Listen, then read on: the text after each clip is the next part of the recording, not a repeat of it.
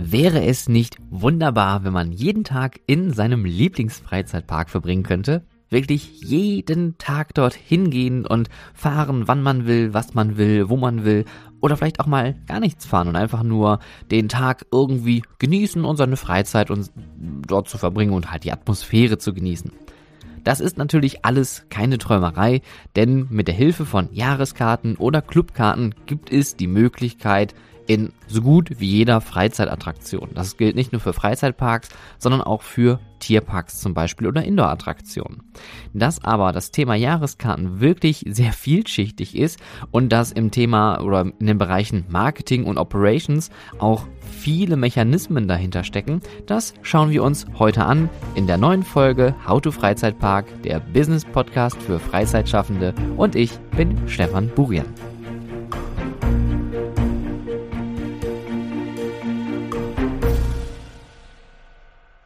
Ich glaube, boah, jetzt muss ich wirklich mal nachdenken. Wann habe ich denn meine allererste Jahreskarte besessen? Natürlich war es eine Jahreskarte für die Warner Brothers Movie World damals. Und ich glaube, das war der ähm, Euro Season Pass oder der European Season Pass. Der war dann nicht nur gültig für die Warner Brothers Movie World, sondern war auch dann für alle anderen Six Flags Parks in Europa ähm, äh, zu nutzen. Das heißt also für Six Flags Holland, Six Flags Belgien, also heute Walibi World oder Walibi Belgium. Und ja, dieser Pass war vor allem damals so unschlagbar gut, weil er so unschlagbar günstig gewesen ist. Und ich glaube, es gab sogar noch Kooperationen mit dem VRR, das ist der Verkehrsverbund hier in der Region oder zumindest für ähm, den, den äh, Bereich Ruhrgebiet. Und ähm, da gab es dann, glaube ich, auch noch Vergünstigungen zum Hinfahren, weil aus Oberhausen oder auch hier aus Essen kommt man ja ganz entspannt mit dem Zug darüber. Und dann ist es natürlich praktisch, wenn man dann ähm, ja, Wochenende Zeit hat oder auch nachmittags einfach mal sich in den Zug schmeißt und dann fährt man hin und fährt dort mit den Achterbahnen, hat ein bisschen Spaß und fährt wieder nach Hause. Ist doch super, oder? Aber, liebe Freizeitschaffende da draußen, was sind eigentlich Jahreskarten? Wo kommen die eigentlich her? Und was können wir mit diesen Jahreskarten alles anstellen? Denn man unterschätzt manchmal so ein bisschen das Thema Jahreskarten. Es ist nämlich Fluch und Segen zugleich. Ähm, warum Fluch und Segen? Ganz einfach, ähm, Fluch und Segen in dem Sinne erstmal, weil es äh, eine ganz breite ähm, Spanne von Produkten dort gibt. Also wenn man sich jetzt einfach mal so ein paar Freizeitparks, und das habe ich auch in Vorbereitung für diese Folge mal gemacht, sich so anschaut, dann geht es hin von Premium-Produkten, die wirklich sehr hochpreisig sind, aber auch entsprechende ähm, Benefits bieten. Und auf der anderen Seite gibt es sehr günstige Produkte, die dann wirklich nur darauf abzielen, Wiederholungsbesucher reinzuholen oder zu sagen, hey, komm, vielleicht mindestens, also beim zweiten Besuch hast du den Preis wieder drin. Ja, das sind so diese beiden Varianten, die es gibt. Eine Grauzone gibt es da eigentlich nicht. Und bevor das Feld jetzt hier mit dem Thema aufräumen, ähm, es geht hier jetzt erstmal nur um Freizeitparks und Freizeitattraktionen. Ähm, Tierparks habe ich da an der Stelle jetzt erstmal ausgeschlossen, wobei die auch eine besondere ähm, ja, Erwähnung bekommen sollten. Denn man muss auch immer darauf achten, das werden wir auch nochmal in der ähm, Folge jetzt im Laufenden ähm, erwähnen und klären und darüber sprechen. Was ist denn eigentlich die Zielgruppe? Wer benutzt eigentlich die Jahreskarte, die wir anbieten? Und bei Tierparks, und das mag jetzt vielleicht sehr generisch klingen und äh, vielleicht äh, tue ich da auch einigen Leuten Unrecht, ähm, aber das sind eher tatsächlich Karten, die sich Erwachsene mit Kindern kaufen. Also hier ist die Zielgruppe ganz klar Familien. Denn so ein Tierpark, so ein Zoo ist natürlich ein wunderbarer Ausflugsort für Familien mit sehr kleinen Kindern auch, um einfach mal ein bisschen ja, Freizeit zu haben, sich abzulenken oder mal eben kurz für eine Stunde da durch, den, äh, durch die Anlagen zu laufen. Ähm, ich habe auch selber tatsächlich Familien bei mir im Freundeskreis, bei denen das genau der Fall ist. Und ähm, eine Familie wohnt sogar direkt am Duisburger Zoo. Und dann ist es natürlich klar, dass man sagt, hey, wir haben hier zwei Stopsen, die sind jetzt äh, im Alter, die können äh, laufen, die äh, können sich auch auf dem Spielplatz austoben und äh, können auch vielleicht mal eine Pommes essen oder ich nehme einfach meine ja, das Essen und Trinken selber mit. Ja, und dann hat man einfach mal einen Nachmittag schön verplant äh, und kann ein bisschen ähm, Freizeit genießen mit den Kindern. Die kennen sich dann natürlich dann auch schon aus und die, also man muss sich um eigentlich gar nichts mehr kümmern. Ja, und das ist so ein bisschen das, das, Schöne bei solchen Jahreskarten, gerade für Tierparks. Es gibt aber auch noch andere Jahreskarten. Ähm, das sind dann eher so Abonnements, äh, wie zum Beispiel die große Kinokette UCI. Die bieten die UCI Unlimited Card an. Ähm, da bekommt man dann für einen äh, bestimmten Obolus im Monat dann quasi ja, freien Zugang zu allen Kinofilmen ohne Einschränkung. Ich glaube, das Einzige, was man dann noch on top zahlen müsste, wären, ich glaube, falls es irgendwie IMAX-Filme sind oder so, also irgendwelche besonderen Dinge. Aber ihr seht, ähm, das Thema Jahreskarten und Abos ist schon sehr interessant, weil man dadurch natürlich auch immer so ein spezielles Angebot kreieren kann. Und das ist ja auch immer nur ein On-Top-Geschäft. Also man spricht hier beim Jahreskarten-Thema auch immer nur vom Upselling. Ähm, wobei es hier aber auch noch um viele verschiedene Dinge geht. Und ihr seht schon, ich verrenne mich direkt ins Thema. Also würde ich sagen, steigen wir mal ein. Jahreskarten, wieso, weshalb, warum. Bei meiner Recherche ist mir übrigens mal aufgefallen, ähm, es gibt wenig Informationen darüber, wo die Jahreskarte und der Season Pass oder der Annual Pass überhaupt herkommt. Und die einzigen Informationen, die ich so wirklich finden konnte zum Thema Jahreskarten, gerade im Freizeitsektor, ähm, war das wohl angeblich, alle Angaben ohne Gewähr, Quellen sind das Internet, ähm, dass das Magic Kingdom da, also in Walt Disney World 1984 die Jahreskarten, den Annual Pass zum allerersten Mal eingeführt hat. Und das können wir wahrscheinlich auch alle so stillschweigend hinnehmen, denn Disney war ja in vielen Dingen ein großer Vorreiter gewesen und da wäre es jetzt für mich nicht verwunderlich, wenn es wirklich so ist, dass quasi mit Walt Disney World beziehungsweise dem Magic Kingdom dort in Orlando ähm, dieses ganze Annual Pass Thema überhaupt angefangen hat. Auch in Deutschland ist die Sachlage ein bisschen schwierig. Ähm, da war es jetzt nicht genau herauszufinden, wo die Jahreskarte da ihren Ursprung hat. Tatsächlich äh, ist es aber so, dass der Warner Brothers Movie World der ein oder der erste große Park in Deutschland gewesen ist, der ein Jahreskartensystem eingeführt hatte. Und äh, später kam ja, wie schon anfangs erwähnt, der European Season Pass mit Six Flags, die das Ganze nochmal richtig groß ausgerollt haben. Und ähm, man möchte fast sagen, den Markt so ein bisschen überschwemmt, denn durch diese günstige Preislage hat man sich natürlich das bestimmte Klientel äh, massenweise rangeholt. Und ähm, naja, wie das äh, zu operativen Problemen führen kann, das schauen wir uns gleich nochmal an. Wir kommen jetzt erstmal zu dem Ding, warum eigentlich Jahreskarten? Warum sollte ich das anbieten? Und warum nicht?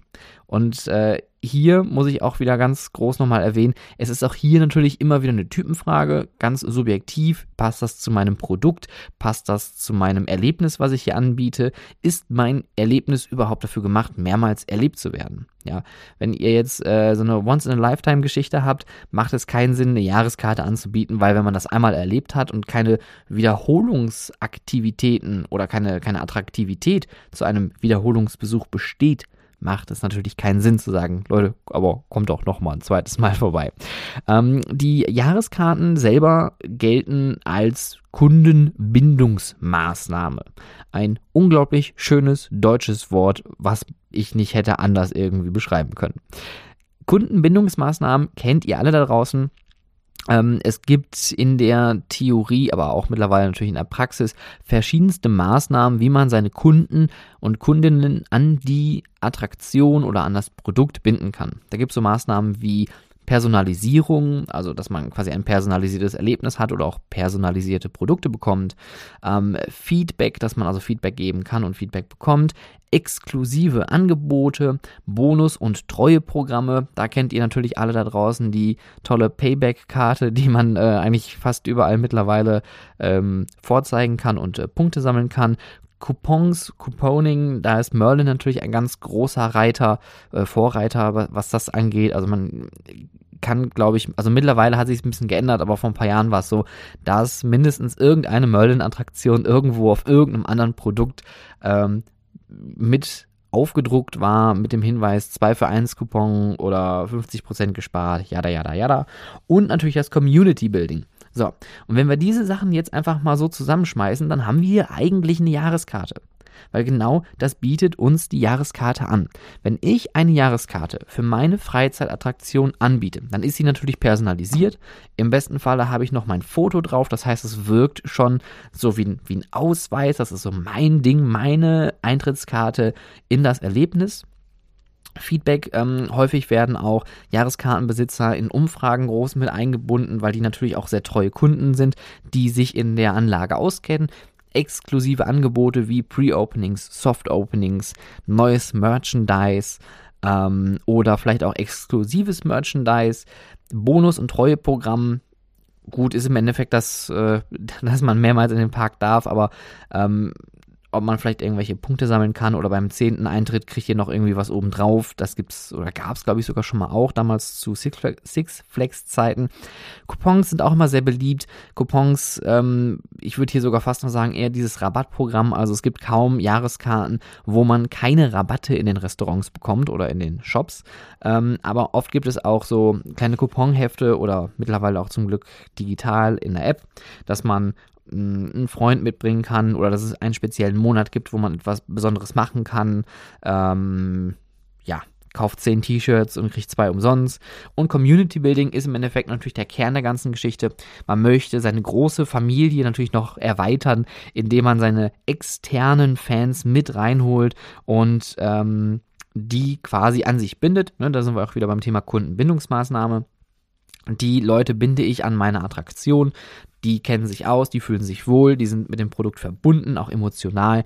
Und diese Community ähm, lädt sich natürlich auch gerne mal ein zu solchen größeren Fan-Treffen oder auch Jahreskartentreffen oder halt durch diese Soft-Openings, dass man auch spürt, dass der Park sich um die Leute drum kümmert. Und da kommen wir aber auch schon so ein bisschen zum Haken an der ganzen Geschichte. Man muss das auch aktiv tun.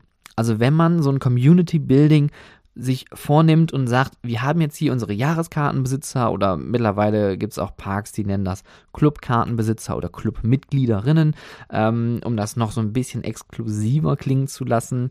Und ähm, da muss man sich regelmäßig drum kümmern. Regelmäßige Kommunikation, ähm, exklusive Plattformen und auch diese ganzen Events und Veranstaltungen, die müssen geplant sein und werden. Und da kommen wir direkt zum Punkt das, worauf ich schon ähm, anfangs äh, hinkommen wollte, Marketing und Operations. Warum sind diese beiden Elemente hier so unglaublich kritisch? Marketing ist natürlich auf der einen Seite die Position, die die Jahreskarten nach außen hin verkauft. Operations ist die Abteilung, die den ganzen Umgang mit den Jahreskarten im Park umsetzt. Und das muss Hand in Hand funktionieren. Das heißt also, Marketing macht seine interne und auch externe Werbung auf äh, Klapprahmen, auf Boards, auf äh, Screens, ähm, außerhalb in der Regel mittlerweile eher digital, also Jahreskarten zu verkaufen, macht schon eher Sinn, das auch auf der Webseite explizit anzutickern und ähm, versucht auch hier das ganze Upselling nochmal mit anzuschieben. Was ist Upselling?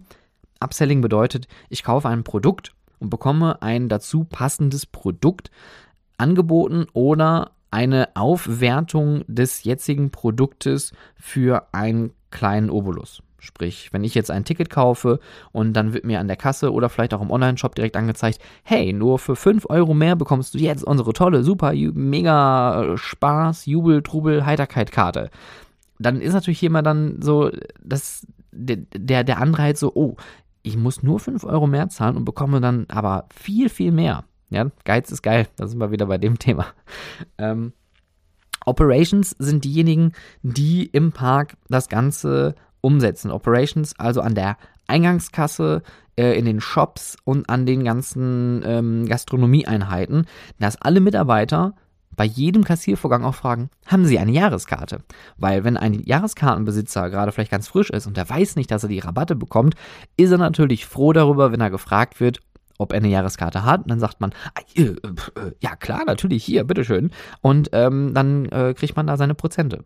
Und das ist aber auch so ein Ding, das muss dann halt auch sitzen. Das muss dann kontinuierlich in jeder Attraktion, an jedem Fahrgeschäft, an jeder äh, Shop-Einheit und Gastro-Einheit durchgeführt werden und auch eingehalten werden, weil das gehört dann nämlich auch zu eurer IP, äh, nicht zu eurer IP, zu eurer DNA, ja, zu eurer, zu eurer zu eurem Kern, also das seid ihr. Und ähm, dann müsst ihr das aber auch den Leuten wirklich regelmäßig dann vor der, vor der Nase knallen. Und das ist halt auch natürlich noch so ein Dienstleistungsaspekt, das darf man auch nicht vergessen.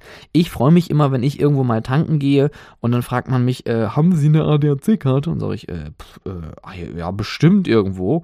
Ja, wenn Sie die jetzt vorzeigen, kriegen Sie zwei Cent gespart auf jedem Liter Sprit. Ist ja super. Dann habe ich nochmal irgendwie ein paar Pfennig gespart.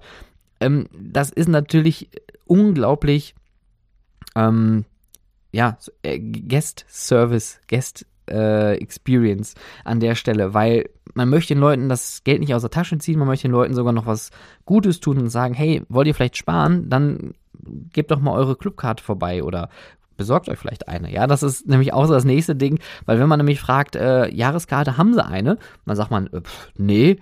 Und man hat aber so einen guten Draht vielleicht zu der Person gegenüber, dann könnte man sagen, haben Sie vielleicht Interesse an einer Jahreskarte? Und äh, da kommen wir jetzt zu diesem nächsten Fallstrick und deswegen habe ich mich auch am Anfang schwer getan mit diesen zwei äh, Welten, die es da gibt, nämlich einmal die ähm, exklusive Welt, das Premium-Produkt und einmal die andere Seite, die günstige Alternative zu einem Wiederholungsbesuch. Und da möchte ich nämlich, deswegen habe ich es auch vorhin so explizit erwähnt mit den Tierparks, die Tierparks nehme ich jetzt da außen vor, weil die sprechen eine ganz, ganz andere Zielgruppe an und die haben auch ein ganz anderes Produkt und das mit den Familien und kleinen Kindern, das ist ein ganz anderes Setting und ich würde sogar ganz, ganz felsenfest behaupten, günstige Tierpark-Jahreskarten sind wirklich super. Die sind toll. Die sollten auf jeden Fall günstig verkauft werden, ähm, damit aber auch die Leute mit den jungen Leuten dann da reingehen können. Macht das in einem Freizeitpark auch Sinn? man muss hier mal so ein bisschen unterscheiden. In einem Zoo hat man keine Wartezeiten und da sind die Kapazitäten eine ganz andere. In einem Freizeitpark habe ich ganz andere Kapazitäten, ich habe aber auch ganz andere Minimalanforderungen, gerade bei den Fahrattraktionen. Und wenn ich da viele junge Leute habe, die nichts fahren können, weil die zu klein sind, dann wird es schwierig, weil dann habe ich nämlich keinen guten Gästeservice an der Stelle geleistet. Und deswegen sollte man überlegen, wie macht das Sinn, so ein Produkt überhaupt anzubieten. Der, äh, die Warner Brothers Movie World hat ja damals den äh, Season Pass äh, auf den Markt gebracht für wirklich sehr, sehr wenig Geld. Und ich weiß leider nicht mehr, wie wenig das war, aber es war im Vergleich zu den jetzigen Preisen wirklich unglaublich günstig. Und der Movie Park ist immer noch, äh, wenn man jetzt die ganzen, ähm, die ganzen Jahreskarten mal vergleicht, immer noch tatsächlich ein absoluter Schnapper. Das ist jetzt hier alles unbezahlte Werbung, sondern einfach nur ähm, Information, damit ihr auch so einen Vergleich dafür habt. Der Moviepark verkauft seine günstigste Jahreskarte für 64 Euro. Da ist im Endeffekt dann für eine Saison lang der Eintritt drin. Man kann auch optional dann ähm, einen Parkpass dazu kaufen und man bekommt 10% auf alle Merchandise und Gastronomieangebote. Ja, das ist immer noch ein Kampfpreis, aber auch da muss man sagen, der Moviepark ist ein Familienpark. Da sind viele kleine Kinder auch mit bei und man will man natürlich hier auch die Familien mit ansprechen. Ähm, so, aber man darf hier an der Stelle nicht die Jahreskarte äh, unnötig verkloppen. Ich kann mich an eine Attraktion erinnern, in der ich mal gearbeitet habe.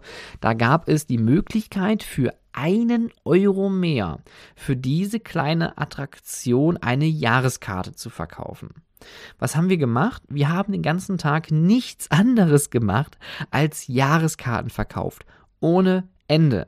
Und der Witz an der ganzen Geschichte ist, der Turnover, also die, die, ähm, der Prozentteil an Leuten, die wirklich dadurch nochmal öfters wiedergekommen sind, der war gering. Weil das ist ähnlich wie mit dem letzten Produkt, was äh, im Regal liegt, im Supermarkt. Irgendwas stimmt damit nicht. Und deswegen kaufe ich es nicht. Das ist genau die gleiche Psychologie. Wenn ich jetzt für ganz, ganz wenig Geld meine Jahreskarte hier rauskloppe und sage, nur für einen Euro mehr könnt ihr jetzt jedes Mal äh, in den nächsten 365 Tagen so oft wie ihr wollt an uns, äh, bei uns vorbeikommen und könnt hier Spaß haben, dann sagt man vielleicht im ersten Moment, oh ja, klar, super, das ist ein tolles Angebot, danke, danke, danke, dass Sie mich dran, äh, darauf aufmerksam gemacht haben. Aber kommen die Leute wirklich wieder? Fragezeichen. Das ist es nämlich. Die kommen vielleicht nicht unbedingt wieder, weil sie sagen, boah, das war so günstig. Die kommen eher nicht wieder, weil sie sagen, ja, okay, jetzt habe ich die, aber eigentlich wollte ich die gar nicht und ich meine, die war so billig und äh, ich kaufe mir gerne günstige Dinge. Ähm, jetzt habe ich die Karte in der Tasche, eine von vielen. Ja, und das ist genau das Problem, was man mit so Niedrigpreisen oder niedrigen, niedrigpreisigen Produkten hat, schwieriges Wort, günstigen Produkten, ähm, dass die Leute zwar das Angebot annehmen, aber das Angebot nicht nutzen, weil einfach auch nicht wirklich viel dahinter steckt. Weil auch gerade diese Ad-Hoc-Verkaufsaktionen schon mal dazu neigen, dass Informationen unterm Tisch fallen, dass man vielleicht nicht so direkt damit reingeholt wird und, und die Leute auch abholt und sagt, hey, das könnt ihr machen mit der Jahreskarte, da steckt alles dahinter und kommt doch bitte vorbei und das passiert noch darüber hinaus, äh, sondern dass die Dinger wirklich einfach nur verschleudert werden und dann sind die halt aus dem Lager, aus dem Bestand raus, man freut sich, boah, wir haben heute 300 Jahreskarten verkauft, super, aber davon kommen vielleicht 20 Leute wieder. Jetzt, jetzt denkt sich der eine oder andere, naja, aber 20 Leute, kommen wieder, sind immer noch 20 Leute mehr als null. Ja, klar, natürlich. Aber was möchte ich an der Stelle mit meiner Jahreskarte bewirken? Möchte ich wirklich, dass ich Besucherinnen habe, die immer wieder kommen, die auch dem Park gut tun, die der Anlage gut tun, die sich mit uns beschäftigen, die ihre Freizeit gerne bei uns verbringen? Oder möchte ich die Jahreskarten nur rauskloppen, weil die günstig sind? Ja, das ist der große Unterschied. Und ähm, es kommt auch immer so ein bisschen aufs Angebot an. Kriege ich jetzt nur 365 Tage Eintritt oder bekomme ich auch noch ein bisschen mehr dazu? Dann kann man natürlich auch die Preise so ein bisschen ähm, anders gestalten. Und äh, ich scroll mal ganz kurz hier durch. Ich hatte mir die anderen Jahreskarten auch nochmal hier rausgezogen. Hm, auffällig ist natürlich, dass so Parks wie der Efteling ähm, auch sehr also, also die sind im Endeffekt das Gegenbeispiel. Efteling und Europapark sind das komplette Gegenbeispiel zu den äh, Jahreskarten, ähm, die ich jetzt mit dem 1 Euro Upsale äh, gerade erwähnt habe. Der Europapark hat zum Beispiel aktuellen Kurs, äh, Stand heute, nee, Stand 2020 sogar noch, ähm, für Erwachsene kostet eine Jahreskarte 225 Euro. Und da fällt natürlich erstmal allem, das war alles aus dem Gesicht, ja. 225 Euro. So, und jetzt überlegen wir uns mal, was steckt da eigentlich hinter? Man kriegt ähm, natürlich auch hier wieder Vergünstigungen, man kriegt sogar Vergünstigungen in Hotels, man bekommt aber sogar noch zusätzlich dazu einen freien Eintritt in anderen Freizeitparks wie in Lieseberg, Portaventura, in den Plopsa Parks gibt es äh, Ermäßigungen, glaube ich, im Phantasialand gibt es ähm, Eintritt, in Efteling glaube ich auch. Und äh, wenn man das jetzt natürlich hochrechnet und die Einzelbesuchspreise somit daran bappt, dann kommt man weit über 225 Euro. Und dann kann man schon sagen, okay, gut, ich fahre zwei, dreimal äh, in den Europapark plus noch ins Phantasialand. Da fängt man plötzlich an zu kalkulieren. Und da kommen wir jetzt auch zum nächsten Punkt. Wie kommt denn eigentlich der Preis dann zustande? Warum sind die einen so günstig? Warum sind die anderen so teuer? Und es ist auch hier wieder keine genaue Antwort auf diese Frage zu finden. Es kommt immer darauf an, was man für eine Art von Paket überhaupt anbietet biete ich jetzt wie ein Tierpark nur den, ähm, den, den, den Benefit an, zu sagen, kommt so oft ihr wollt wieder. Dann gibt es oft so diese äh, Sätze, die auch mit auf den Plakaten oder Flyern draufstehen, lohnt sich schon nach dem zweiten oder dritten Besuch. Das heißt also, man macht hier jetzt so einen Preis und sagt, okay, unser Eintritt ist 20 Euro, ähm, kommt zweimal wieder, da sind 40 Euro, dann packen wir noch einen ein paar Euro mit da drauf, damit es eine schöne Zahl ist, die man auch schön verkaufen kann. Sagen wir mal 45 Euro. Das heißt also, ihr kommt mindestens dreimal ähm, pro Jahr zu uns. Ähm, ihr zahlt also für die Jahreskarte 45 Euro anstatt 60 Euro. Es hat sich total gelohnt direkt für euch. Und ähm, dann hat man schon ein gutes Paket zusammengeschnürt. Wenn man jetzt noch sagt, äh, darauf kommt jetzt irgendwie einmal freien Eintritt für einen Freund und irgendwie fünfmal kostenloser Eintritt irgendwie in Tralala und nochmal 20% auf alle Merchandise-Angebote, dann kann man hier auch nochmal wieder variieren. Es kommt immer drauf an, was schnüre ich aus meinem Paket. Ja, ähm, ich scroll hier nochmal durch. Ähm, dit, dit, dit, wo hatten wir das denn genau? Phantasialand. Ähm, die machen das zum Beispiel auch ganz interessant. Ähm, die haben ja mittlerweile ihre Clubkarte, also diese ehemalige Fun-Card, die gibt es nicht mehr. Und ähm, die Clubkarte Premium zum Beispiel kostet 195 Euro. Drin ist unbegrenzter Eintritt, ein Jahr lang gültig. Und dann an jedem Besuchstag gibt es sogar nochmal dreimal einen Schnellzugang an den äh, Quickpass-Attraktionen und Rabatte im, äh, in den Restaurants, auf dem Merchandise, in den Hotelbars, äh, im Spa und äh, auch noch zusätzliche Ermäßigungen auf die Hotelübernachtung. Und wenn man das jetzt wieder auch hochrechnet, okay, unbegrenzter Eintritt, äh, Phantasian hat, glaube ich, einen Eintritt von 55 Euro. Das ist jetzt einfach nur aus dem Gedächtnisprotokoll. Ähm, wenn wir das jetzt mal drei hochrechnen, dann sind wir schon wieder bei äh, 165 Euro. Okay, also man muss mindestens viermal in den Park gehen, aber ich kriege überall noch einen Quick Pass. Der Quick Pass kostet auch nochmal irgendwie ein paar Euro obendrauf pro Besuch. Und dann kommt man auf dieses Paket 195 Euro, ja. Es ist keine Raketenwissenschaft an der Stelle. Ich würde euch empfehlen, wenn ihr euch da draußen ins Gedanken macht, wie biete ich meine Jahreskarten an, was für einen Preis nehme ich überhaupt, würde ich schauen, und, und da kann man vielleicht auch so ein bisschen auf seine ähm, Ticketzahlen so ein bisschen zurückschauen, beziehungsweise auf seine Online-Ticketzahlen, weil da kann man ja auch rausfinden, wo kommen die Leute her, aus welchen Regionen kommen die verstärkt, habe ich aus meiner engeren Region verstärkt Besucher, macht es da Sinn, den Leuten das anzubieten und zu sagen, okay, mindestens dreimal muss er bei uns gewesen sein, dann lohnt sich das für euch. Schreibt die Sachen einfach mal untereinander weg und dann guckt mal, welche Zahl kommt am Ende des Tages raus, was kann man noch anbieten, um einen gewissen Preis auch zu, gerecht, äh, zu rechtfertigen. Die Jahreskartenpreisstruktur sollte aber immer so sein, dass man am Ende des Tages da rauskommt und sagt, es ist wertig. Es ist nicht, oh, ich zahle hier für eine Indoor-Attraktion 12 Euro und für 13 Euro kriege ich eine Jahreskarte und äh, hinterfrage das kritisch und äh, lasse es vielleicht dann doch unterm Tisch liegen, weil ich sage, naja, für 13 Euro kann ich auch auf am Tisch liegen lassen. Das ist, das ist wie mit, mit äh, Fitnessstudios. Ich bin leider auch so ein Kandidat dafür. Ich äh, habe das auch schon oft gemacht. Ähm, oh, nur 15 Euro im Monat, ja super, dann melde ich mich doch da mal an, dann kann ich da mal ordentlich mal was wegheben. Und dann mache ich es natürlich nicht, weil für 15 Euro denke ich mir, naja gut, die 15 Euro können jetzt auch erstmal hier in meinem Portemonnaie schlummern. Ähm, und dann wird das munter abgebucht und irgendwann kündige ich das. Ja, das ist liegt so ein bisschen auch an der Wertigkeit. Und da muss man immer sagen, man muss es gut vermarkten, gut verkaufen, man muss den Mehrwert von so einer Jahreskarte auch explizit erwähnen und äh, muss immer darstellen, wie kommt dieser Preis überhaupt zustande. Und wenn ich jetzt sage, 15 Euro für so viel ich will äh, im Monat, gehe ich da jetzt pumpen und äh, kann auch noch Getränke ziehen, wie ich will. Ja, es ist ein Angebot, es ist ein faires Angebot. Und wenn ich auf den Preis gucken würde, und das habe ich ja an der Stelle auch getan, würde mich das total ansprechen. Aber anscheinend bin ich nicht derjenige, der das Produkt eigentlich kaufen sollte, weil ich besuche es nicht. Also, die Jahreskarte kann verschiedene Rabatte anbieten, exklusive Events, das habe ich auch schon gerade erwähnt.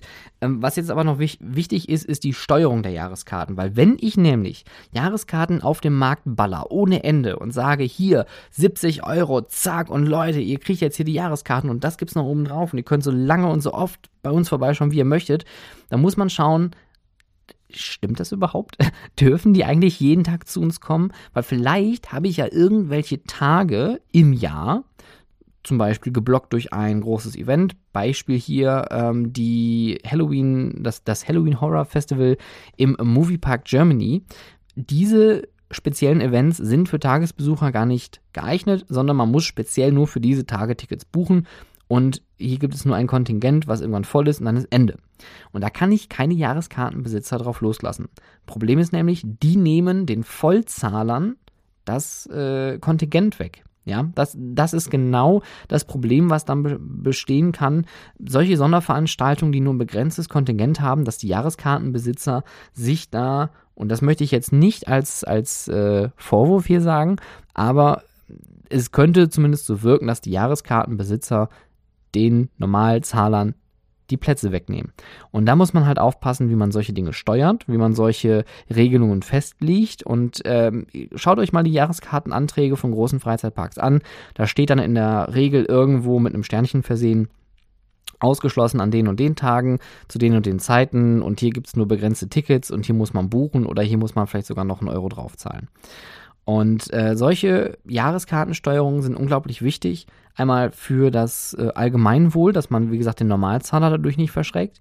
Man muss auch schauen, dass man mit den Jahreskartenbesitzern, wenn man da einen großen Wert drauf legt, die zwar besonders behandelt, weil die sind halt exklusive Gäste in diesem Beispiel dann und auch in diesem äh, Szenario, aber man darf dadurch den Normalzahler nicht vergessen. Und deswegen ist es wichtig, diese exklusiven Events auch exklusiv zu halten, dass andere plötzlich nicht in Neid geraten. Weil das habe ich auch schon mal miterlebt bei einer exklusiven ähm, Soft-Opening von einer neuen Attraktion. Das war nur leider nicht gut voneinander getrennt, sodass sich normale Besucher in Anführungszeichen dazwischen gemischt haben. Die musste man dann abwenden und sagen, das ist jetzt leider hier alles geschlossene Gesellschaft, äh, aber sie können gerne später wiederkommen dann verschafft man sich wieder ähm, ja, eine große Angriffsfläche, Fehlerpotenzial. Und dann hat man wieder Beschwerden an der Backe. Also Leute, Jahreskarten sind Fluch und Segen und sind auch eigentlich ganz toll und ich bin persönlich ein großer Fan davon. Und gerade natürlich für uns Freizeitpark-Nerds ist es super, eine Jahreskarte zu haben für einen Freizeitpark, die entweder in einer Kette angehörig ist, sodass ich alle Parks in der Kette dann besuchen kann, ohne Eintritt zu zahlen. Oder ähnlich wie im Europapark oder Efteling oder Phantasialand, dass die miteinander arbeiten und sagen, okay, wir gehören zwar keiner Gruppe an, aber wir spielen uns die Besucher untereinander ein bisschen zu und äh, bieten dadurch noch so ein kostenloses Benefit an. Weil das muss man nämlich auch dazu sagen. Das ist nämlich auch wieder so das Interne. Eine Jahreskarte kostet nichts. Ja, eine Jahreskarte hat an sich, ähnlich wie der Eintrittspreis, keinen richtigen Wert. Und deswegen werden auch Freikarten und Jahreskarten halt so gerne verschenkt und verlost, weil die ja, wie gesagt, nichts kosten. Also das, man, das Einzige, was da vielleicht hintersteckt, sind vielleicht Druckkosten. Und natürlich denkt man sich, ja, aber das sind doch 50 Euro, die ich hier verschenke. Ja, aber 50 Euro, die ich irgendwie gut investieren kann, ohne zu sagen, das blutet mir jetzt gerade irgendwie im Portemonnaie. Ähm, vielleicht zum Beispiel dazu, ich kann mich noch daran erinnern, als wir im Legoland Malaysia hatten wir unser Brick or Treat Halloween Event und wir haben dort eine Charity-Station ähm, gehabt. Ein, ähm, Jetzt muss ich mich mal selber auf die Schulter klopfen. Ich weiß gar nicht, ob ich das selber mir selber ausgedacht hatte oder, oder äh, ich inspiriert wurde. Ein Screamometer haben wir dort gemacht. Die äh, Besucherinnen, die konnten dort für einen kleinen Obolus in ein Gerät reinbrüllen. Dort war ein Lautstärke-Messgerät drin. Und der lauteste Schrei, der gewinnt am Ende des Abends zwei Jahreskarten für das Legoland Malaysia Resort. Und das haben wir äh, zweieinhalb Wochen lang gemacht. Also ihr könnt euch äh, dann jetzt hochrechnen, was das jetzt an Geld wäre, ja, was man da rausballern würde. Plus, ich glaube auch nochmal eine Freikarte oder so haben wir damit rausgeballert. Ähm, aber das Schöne ist einfach nur, wir hatten dadurch einen Anreiz, dass die Leute zu diesem Screamometer hingehen. Ich glaube, ein Mindesteinsatz äh, war irgendwie umgerechnet 2 Euro oder so, musste man da bei uns in die Kasse schmeißen. Und das Geld haben wir dann nachher dann an den Merlin Magic Wand, an die interne ähm, Charity-Organisation gespendet, damit die damit was Gutes für Kinder in Not machen können. Und ähm, äh, es war natürlich mega witzig, weil für den kompetitiven Preis und auch für dieses großartige ähm, den, den Gewinn, den man da, davon mitnehmen kann, ja. Ähm, da war ordentlich was los. Es äh, hat alle zehn Sekunden hat es da geschrien und die Leute haben gekreischt und die haben Spaß gehabt und äh, wir haben dann am Ende des Tages diese zwei Jahreskarten dann da verlost an den lautesten Schreihals aus der Runde. Und die Leute haben das gemacht, weil äh, die sehen natürlich, boah, eine Jahreskarte und die kostet eigentlich so viel und ich bin ein ganz normaler Besucher heute und wollte nur hier dieses Event machen. Das hat uns an der Stelle nichts gekostet. Wir konnten richtig schön was einnehmen für den guten Zweck und die Leute haben zwei Jahreskarten mitnehmen können und haben uns dann nachher nochmal besucht. Ich meine, das ist auch wieder so ein kulturelles Ding. Ähm, aber ich finde, man muss hier immer wieder gucken, wie verkaufe ich meine Jahreskarte, wie präsentiere ich meine Jahreskarte. Und äh, diese Jahreskarte, wie gesagt, hat an sich keinen Geldwert. Ich gebe dieser Karte eigentlich nur Wert, indem ich sage, dass sie A etwas kostet und B etwas enthält, was sie wertvoll macht. Deswegen sind hier diese Preisstrukturen absolut frei Schnauze und man sollte aber trotzdem mit gutem Wissen und Gewissen daran gehen und sich anschauen, wenn ich jetzt meine Jahreskarte verkaufe, an welche Zielgruppe geht die eigentlich? Ja, wie, was haben die überhaupt für ein Einkommen? Macht es Sinn, das anzubieten? In Klammern Tierparks, äh, ja. ähm, das ist so, ähm, finde ich immer noch das, das, das beste Beispiel, dass so ein System auch funktioniert mit günstigen Karten.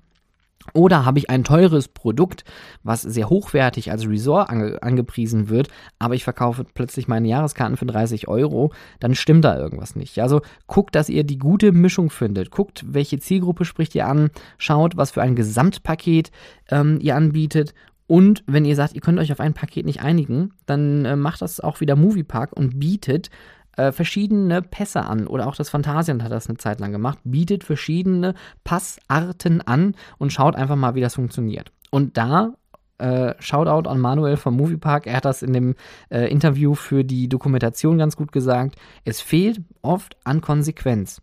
Und das möchte ich euch auch da draußen mitgeben. Wenn ihr sowas macht, dann seid konsequent, bewirbt es richtig, sprecht mit euren Mitarbeiterinnen, trichtert denen das ein, dass es sowas jetzt bei euch gibt. Ähm, wenn es Aktionen gibt oder wenn das als Upsale verkauft werden soll, auch das müsst ihr denen mitgeben, das muss gesagt werden, das muss in der Film Firmenkultur ähm, Einzug finden und ja, zieht es durch und lernt aus den Fehlern, wenn es Fehler gibt. Das Phantasien hat in den letzten Jahren sehr oft seine Karten geändert.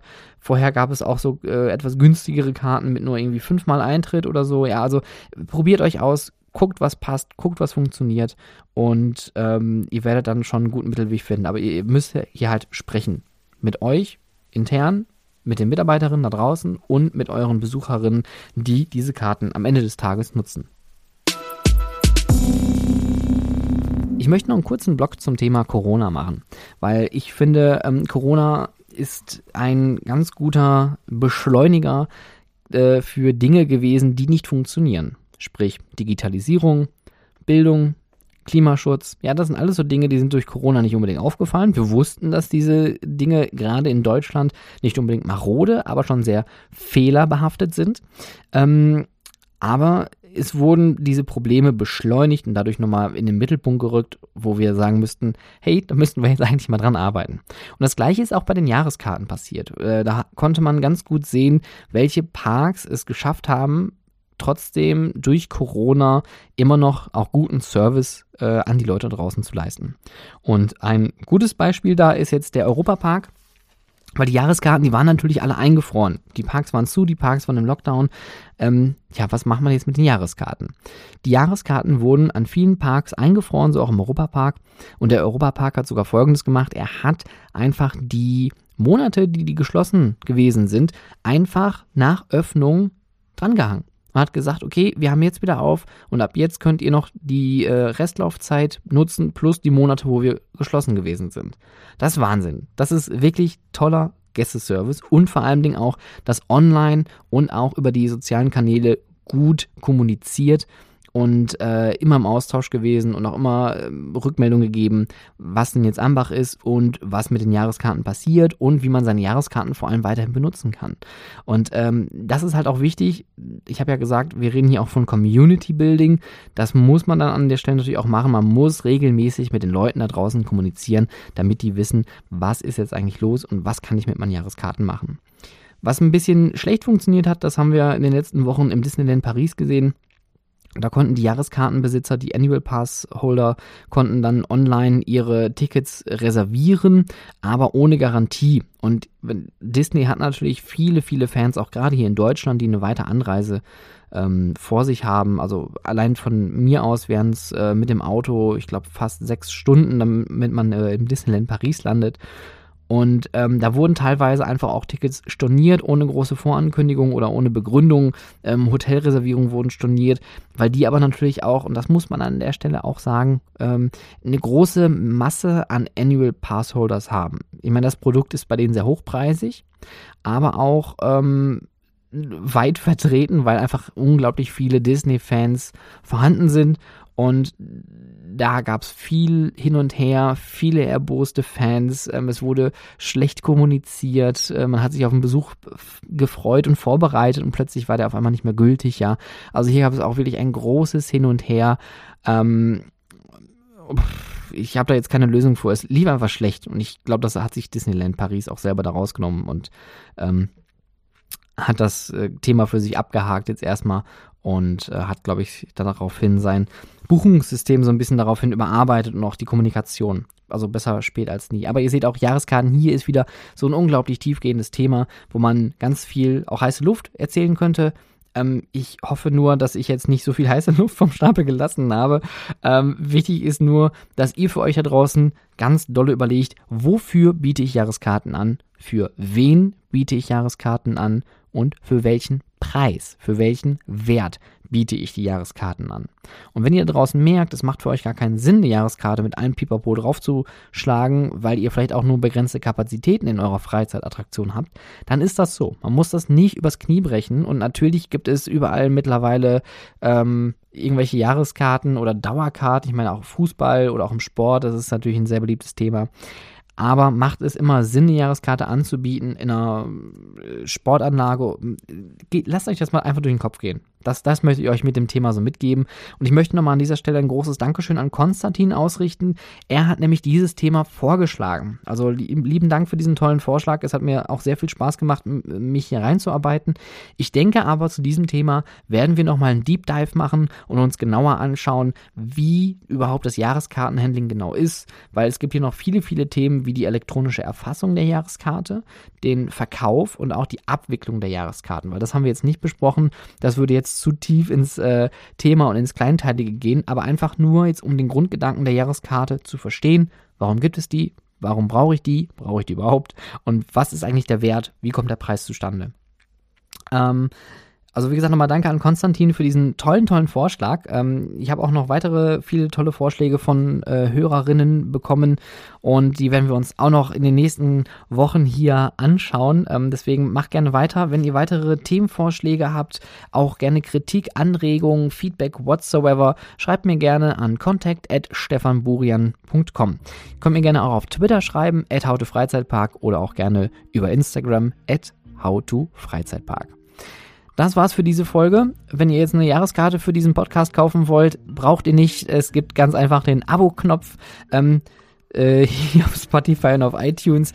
Ähm, übrigens, das fällt mir gerade noch ein, ein Abo, das wäre doch mal was, oder? Nicht eine Jahreskarte, sondern ein Abo, liebe Freizeitparks. Was haltet ihr eigentlich davon? Ich glaube, das Thema sollten wir auch nochmal äh, besprechen und überlegen, macht es eigentlich einen Sinn, ein Abo zu machen für einen Freizeitpark? Sodass man quasi monatlich kündigen kann. Ich meine, Netflix Prime. Das geht auch mittlerweile überall. Warum nicht in einem Freizeitpark?